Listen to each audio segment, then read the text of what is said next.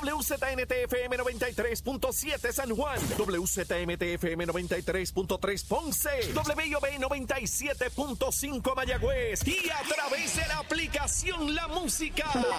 Orgullosos de ser la emisora oficial de la historia de la más que canta, India. Sábado 28 de octubre, Coca-Cola Music Hall.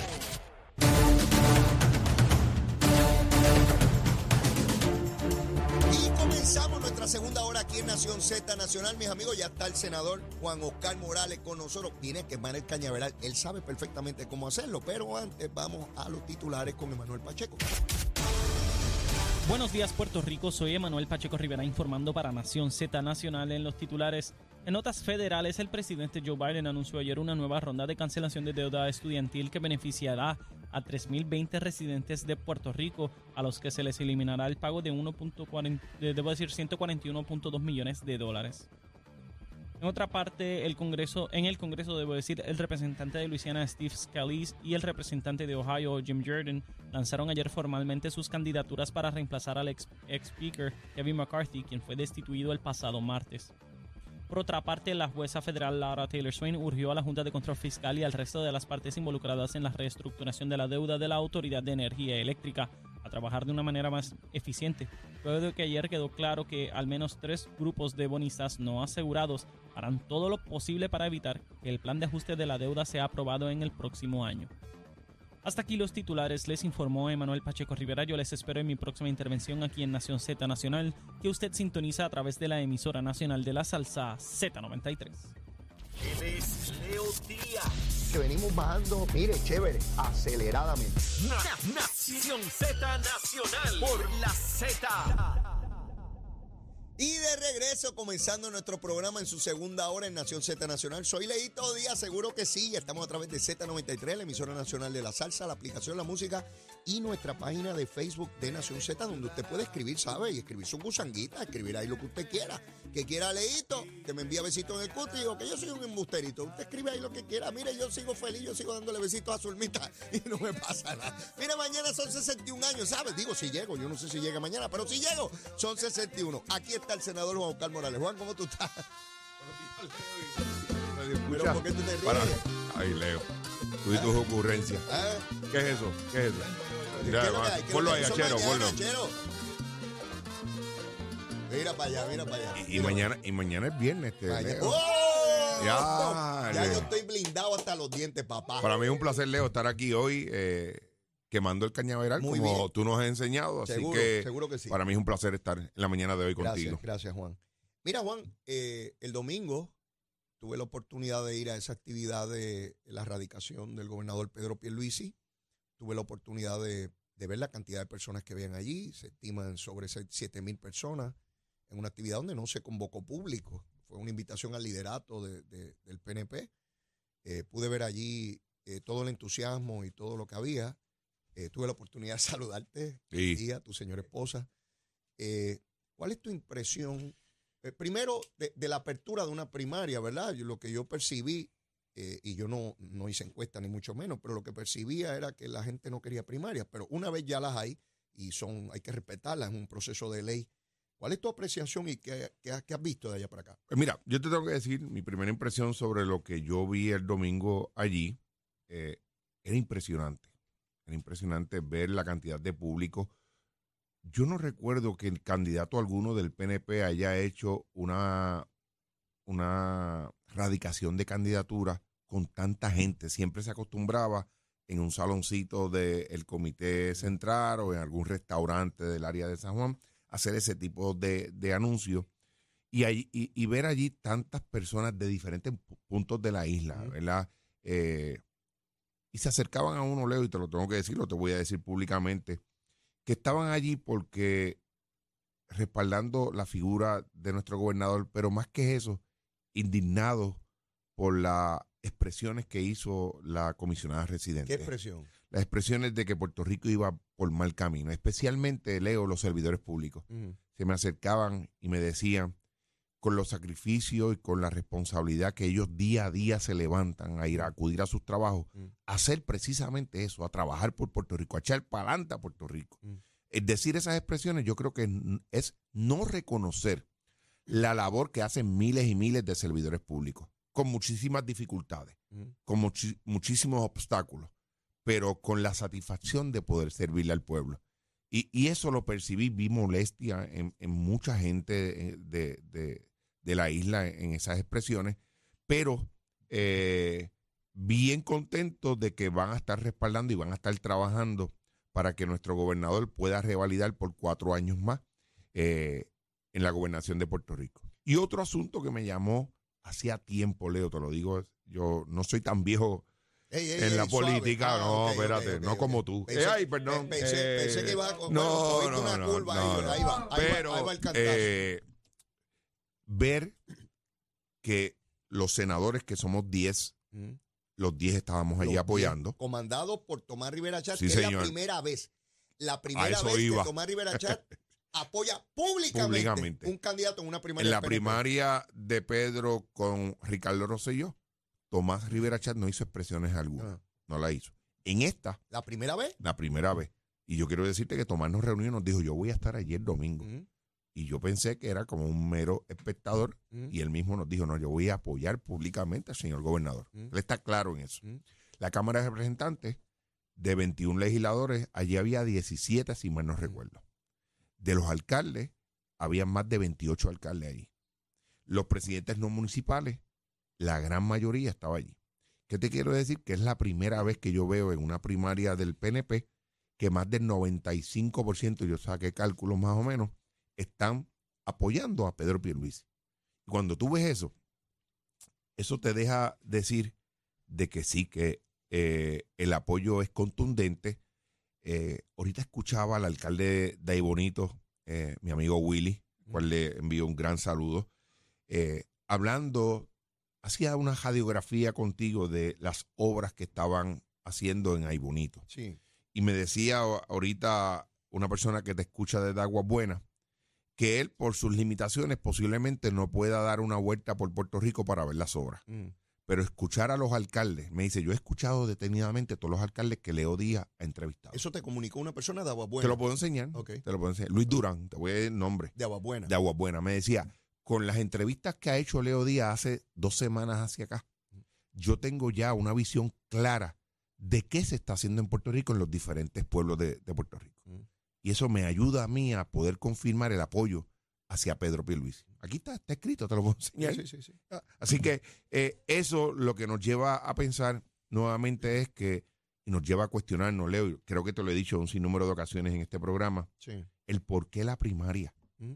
Ay, yo siempre le decía a los amigos, díganme por qué hay que hacer una primaria en contra de Pedro Pierluisi, de una persona que ha trabajado incansablemente, una persona, Leo, que ha sido nuestro aliado, por lo menos yo puedo hablar, cuando yo estuve en la Cámara en el precinto 3, era mi aliado. Sí, tú, tú me Co- has relatado aquí la, toda la- de comunicación y de Oh, obra. y, que- y- y- y ahora en el distrito de Aguas Buenas, Guainabo y San Juan, de igual manera. Yo hace menos de un mes, y te lo voy a dar un ejemplo, le traje a colación eh, al al gobernador una carretera de Aguas Buenas que estaba en muy mal estado. Es la carretera que va por la 795 eh, de Aguas Buenas a Caguas Ok. eh, y envió a Edwin González a que fuéramos a El evaluar al director de carretera.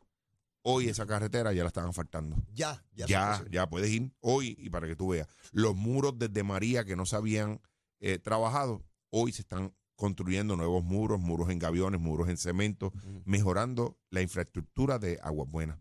Y esa es, eh, esa es la, la respuesta La, que la nosotros... alcaldesa de Agua Buena Oh. fue una de esas alcaldesas que yo entrevisté Sí, y habló de toda la obra que se está para haciendo en Agua vea. Buena. y, y todavía faltan muchas cosas eh, que se están haciendo. Pero en nosotros tener una mano amiga allí, eh, el propio Miguel Romero lo ha dicho, que muchas, que, que Pedro ha estado presente en todo lo que le ha peticionado, ha dicho que sí. Ayer hicieron un anuncio de mejoras a, a los sistemas de acueductos de la capital, de, de inundaciones de- del condado, más de 11 millones, Leo. Y eso es obra de Pedro Pierluisi que ha priorizado las peticiones que ha hecho Miguel Romero y su equipo de trabajo. El alcalde de Carolina tiene anuncios de radio de los millones de dólares que se le ha dado del gobierno estatal de obra que se está haciendo en Carolina. El alcalde del Partido Popular Claro. de Carolina. Claro. Eh, y por eso incorporé una pregunta de una persona de nombre Jorge que vino hasta la estación ayer porque quería hablar conmigo. Y yo le agradecí enormemente que se tomara el tiempo ¿verdad? de llegar hasta acá y me decía, Leo, añádele una pregunta a la entrevista de los alcaldes. Pregúntale si algún periodista ha ido por allí a preguntarle de la obra en su municipio. Y hoy empecé con esa pregunta Muy bien. eh, con Willy de ahí bonito y me dijo, no, aquí nunca ha venido un, No. un- un periodista a preguntarme de la obra. Sin embargo, tú los ves en sectores de opinión pública diciendo, es que nadie ve la obra, es que la obra no se ve. Es que no la quieren ver, Claro. es que no la quieren No, reseñar. es que hay una agenda, perdóname, hay una agenda, porque si fueran responsables, irían a validar las acusaciones que se están haciendo de que no hay obra. Tan Mira, sencillo como aquí eso. está el municipio Es más, no hay nada. Es un deber del periodista Ah. validar, ¿verdad? Uno hace la acusación y ellos deben ir a validar si eso es correcto. Y yo me atrevo a decirle, yo me ofrezco a darle una vuelta por todo Puerto Rico para una- que vean. un chinchorreo. Oh, sí, vamos. El alcalde de Villalba, popular, candidato a la presidencia del Partido Popular y probablemente candidato a la gobernación también en su momento, ha señalado obras millonarias en su municipio Claro. por, por parte del gobierno estatal. busca, busca las noticias de Jayuya, del alcalde. González, de mi pueblo, donde cada vez que presentan fotos, las presentan con el director de Cortry, De Manuel Lavoy. de Manuel Lavoy, donde ya han realizado un sinnúmero de proyectos Mm. gracias a las gestiones del gobierno estatal. Mm. Ahí están. Y es un alcalde popular que lleva muchísimo tiempo allí. Sencillo y de fácil corroboración. Claro. Y el que tenga duda vaya. Claro. Porque detrás de un micrófono es bien fácil Oh. y un mensaje decir Sí. que no hay obra. Sí. ¿verdad? Eso es bien fácil. Pero vamos, yo, yo hago un reto, ¿verdad? A- al que quiera. Vamos a, a donde ellos quieran y van a ver. La, vamos a San Juan. Yo, yo voy a hablar de mi distrito. cerquita, cerquita. aquí. cerquita. Eh, aquí se están repavimentando una gran cantidad de carreteras estatales. Eh, eh, se están construyendo viviendas. En el precinto que yo representaba eh, en la Cámara, se han construido más de 50 casas por el sistema R3. 50 casas. Sí, señor. El lunes entregó una yo Así. en Parcela Falú, Ya. allí. O sea, esas son cosas que se ven y que, y que se están viendo. Hay personas que aparentemente tienen un poquito de problemas en su visión y no reconocen eso. Yo creo que lo hacen dentro de eh, la política. Yo creo que sí hay cierta mezquindad, ¿verdad?, de no reconocer ese tipo de obra. Eh, el alcalde Romero lo ha dicho en un sinnúmero de ocasiones que eh, ha sido, Pedro ha sido un aliado. La calle Fortaleza, Miguel, este, Leo, del viejo San Juan, fue gracias a fondos que asignó Pedro Fon- fondos federales. Fondos federales. Eh, decir, yo creo que es una, le faltan el respeto a nuestros alcaldes que yo sé, de todos los partidos, Sí. eh, Leo, que yo sé que eh, se levantan día a día y hacen su Sin mayor esfuerzo sin por trabajo. Sin, sin duda, duda. ¿sabes? Yo, decir que hay un alcalde que no, no, yo creo que todos los alcaldes. Pero esas expresiones van en detrimento de esos funcionarios que se levantan todos los días. Va en detrimento de la legislatura y de sus representantes del Senado PNP y de la Cámara del PNP. Yo escuchar al alcalde de Yabucoa, alcalde popular, reconocer la obra que se está haciendo en Yabucoa por el gobierno central, reconocérsela al gobernador de frente cuando se llevaron los recursos Claro. por el estadio. Mirar y ver, escuchar al alcalde de Cuamo, Tato García Padilla, decir que el Col 3 antes y después de Manuel Lavoy, y decir, porque lo ha dicho en distintas maneras, pero es el mismo, el mismo mensaje, que aquel alcalde o municipio donde no se está haciendo como se debería hacer, es porque el alcalde no está haciendo lo que debe hacer. Así es. Porque allí está el COR 3 para dar toda la orientación y darle todo el seguimiento. O sea que, fíjate que él no politiquea, No, está diciendo las cosas claras. De hecho, yo lo vi en un programa donde el mantenedor se molestó cuando él dijo eso, porque Sí. quería que dijera que todo es un desastre. Y como él no se fue por esa Claro. línea, estaba tan molesto. claro. Sí, porque es que se ve la agenda clarita política, ¿verdad? Y todos tenemos ideología, no hay problema. A mí, después que se diga la verdad, no hay problema. Donde se esté fallando, se está fallando. Por ejemplo, un área que yo creo que hay que mejorar es aquellos municipios pequeños que no tienen el personal con el conocimiento para tramitar estos asuntos de burocracia federal.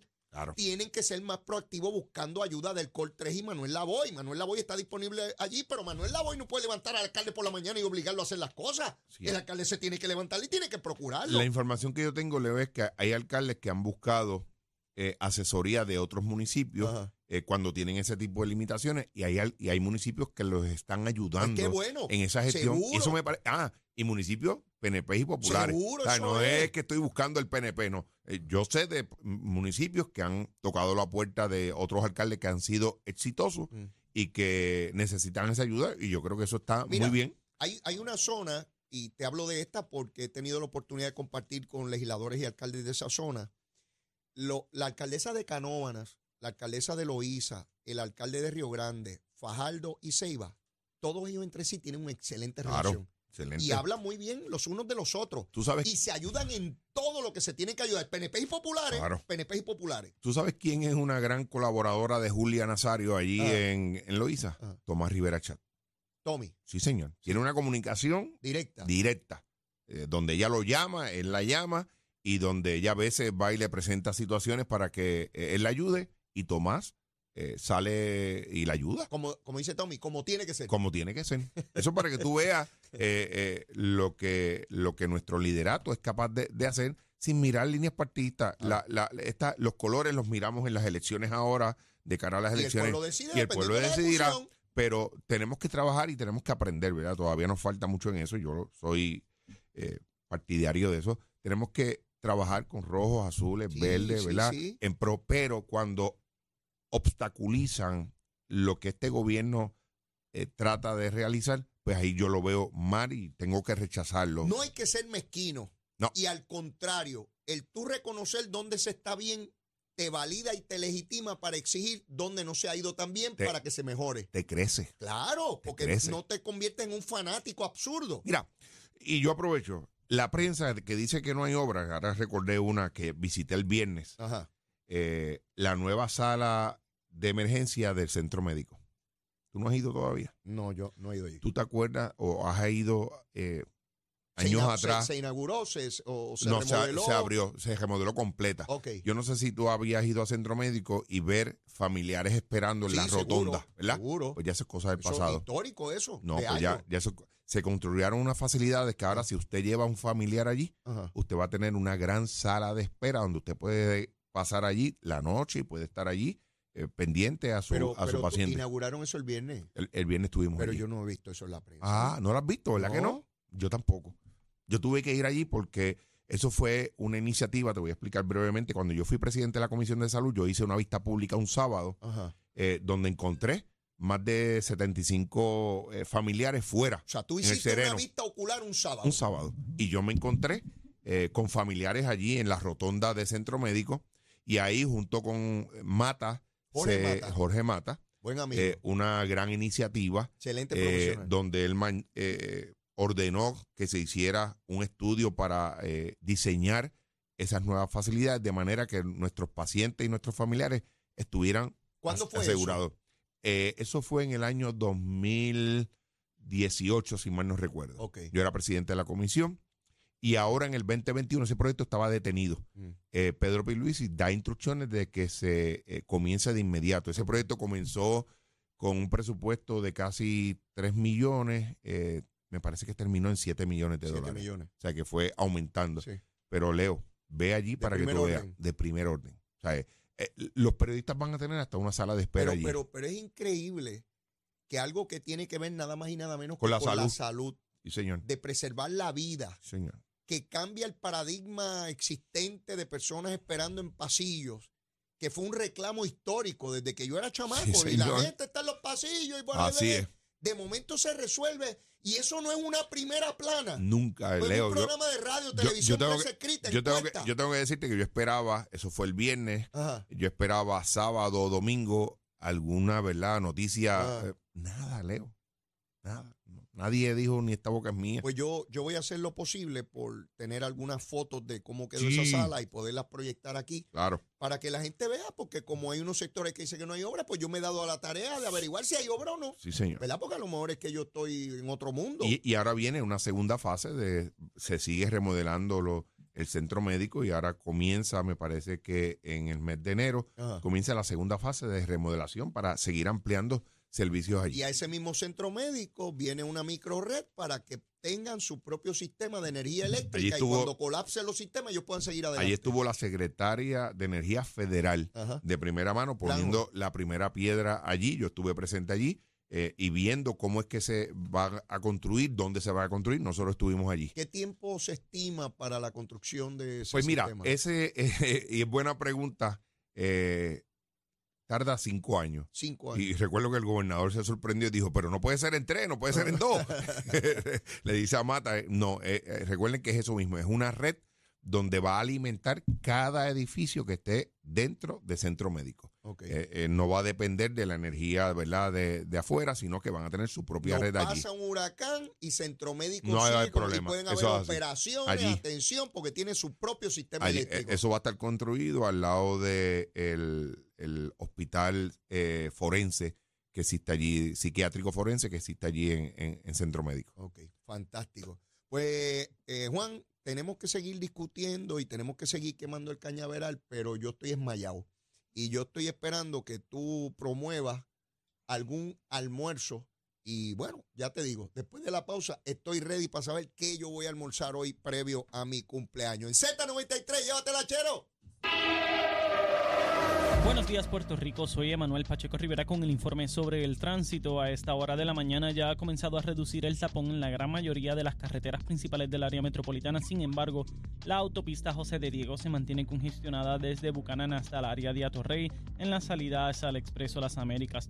También la carretera número 2 en el cruce de la Virgencita y en Candelaria en Toa Baja y más adelante entre Santa Rosa y Caparra.